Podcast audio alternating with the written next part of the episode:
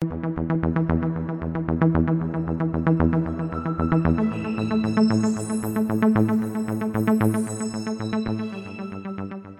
tal amigos? Mi nombre es Tavi y sean bienvenidos a esto que lleva por nombre otro canal de tops y cosas que no sabías. El día de hoy seguimos con la temática del mes de octubre.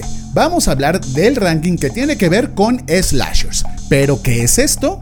Bueno, el cine de slashers es un subgénero del cine de terror donde las características habituales es la presencia de un psicópata que asesina brutalmente adolescentes y jóvenes que se encuentran fuera de la supervisión de algún adulto. Así como lo hemos hecho en las últimas semanas, esta es la primera parte de dos en la cual desglosamos 5 de las 10 películas que han marcado época en uno de los géneros más terroríficos de la pantalla grande. No olviden suscribirse a este canal, darle like a este video compartir los demás contenidos y disfrutar de este top 10 de las mejores películas de slashers.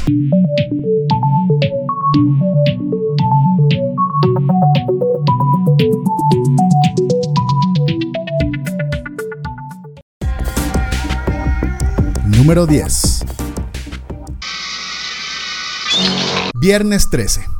Abrimos este conteo con un número cabalístico y que a muchas personas no les gusta tanto por aquello de la suerte. En el año de 1980, el director Sean Cunningham trajo a la pantalla grande a un icónico villano de este género de películas, el cual, con una motosierra y una máscara de portero de hockey, era el causante de sangrientas muertes en Crystal Lake, en Nueva Jersey.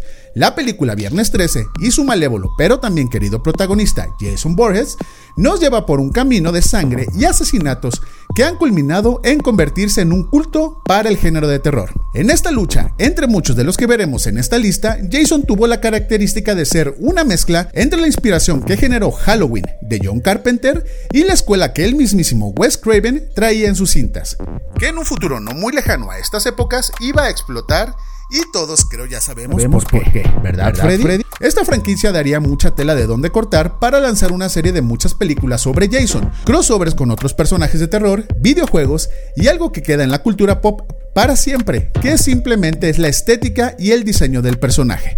Las pesadillas de muchos estudiantes que iban a echar fiesta a los lagos tuvieron el rostro de Jason y por eso inaugura este top.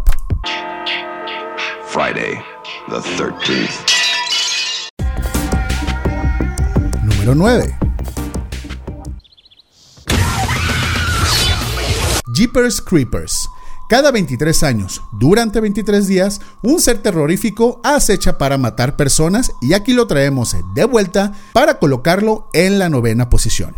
Jeepers Creepers, lanzada en el 2001 bajo la producción de Francis Ford Coppola y dirigida por Víctor Salva, nos trae a este maldito ser que no tiene piedad ante las personas que se ponen frente a él. Su cueva está llena de cuerpos y partes humanas que consigue mediante las grandes habilidades que cuenta como volar, tener una gran velocidad, trepar paredes y regenerar su propio cuerpo, entre varios etcétera.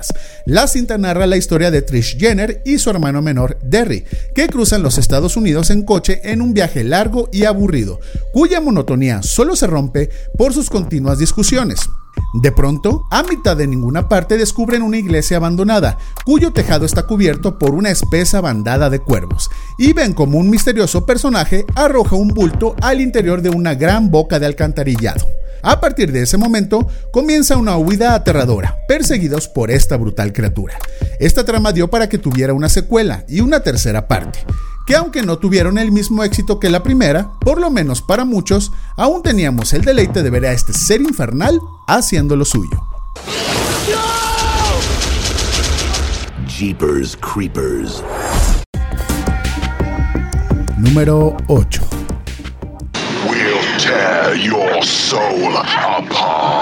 Hellraiser. En el año de 1987, un hombre con picos clavados en la cara se ponía en el mapa de los slashers y traumaba a muchas personas simplemente por el hecho de ver su rostro.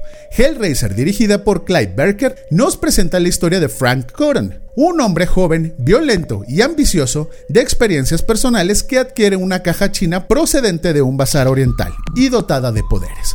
Según antiguas leyendas, es una especie de puerta de seres a otra dimensión. Al abrirla, Cotton convoca a estas criaturas procedentes de un infierno fantástico, pero estas solo le infringieron tormentos hasta acabar con él.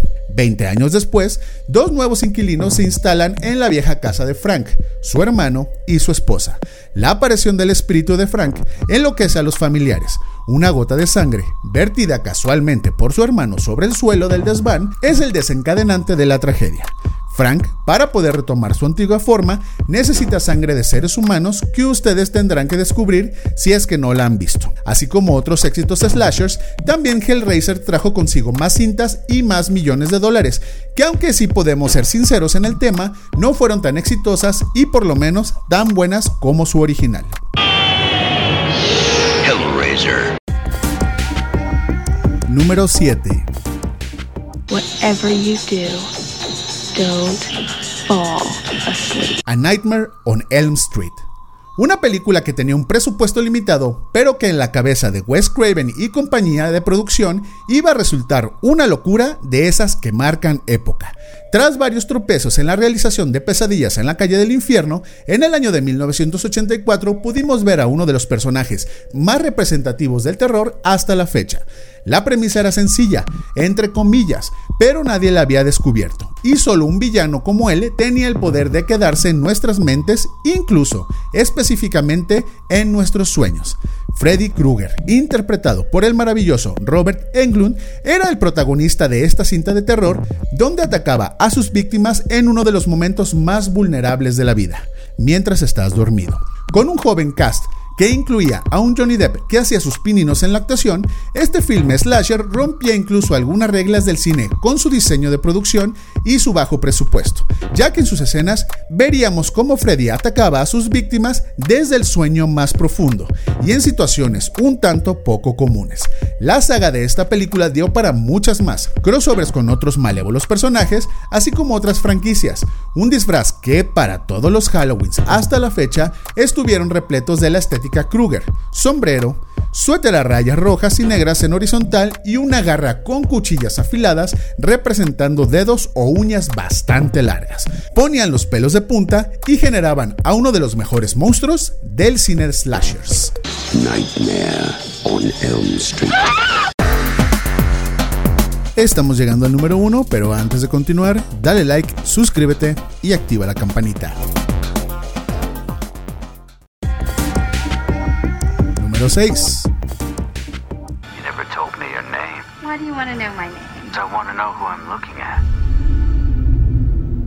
Scream. Si una película funcionara como un ave fénix para el género slasher, seguramente sería esta. En aquellos alocados noventas, específicamente en 1996, el gran Wes Craven hizo lo suyo y revivió este subgénero del terror en una cinta de adolescentes universitarios que son acosados por un asesino que tiene uno de los mejores looks de los últimos tiempos. La cinta Scream se estrenaba con una trama que nos contaba un año después del asesinato de la mamá de Sidney, interpretada por Neb Campbell, donde ella vuelve a vivir una situación de bastante angustia. Un terrible psicópata tiene aterrorizado al barrio. Su padre está siempre ausente y su novio está a punto de romper con ella. ¿Qué? Así es, ustedes se preguntan qué carajos importa que tienen que ver los problemas con su novio o no. Bueno, pues en Scream todos, y absolutamente todos, pueden ser ese asesino que ha estado sacando sustos a diestra y siniestra. El disfraz de Ghostface es uno de los más vendidos hasta la fecha para utilizarlo en esta época del año, y la película ha generado tres filmes aparte de este y un quinto que está por estrenarse y una serie de Netflix e incluso dar pie a una de las franquicias más exitosas de los últimos tiempos como Scary Movie. El reparto de la trama está integrado por David Arquette, Courtney Cox y un cachito de actuación de Drew Barrymore, en aquella representativa escena en el inicio de la película donde el asesino habla por teléfono con ella para preguntarle cuál es su película de terror favorita. El cine de los noventas también dejó huella en los slashers y lo tenemos aquí posicionado en el número 6.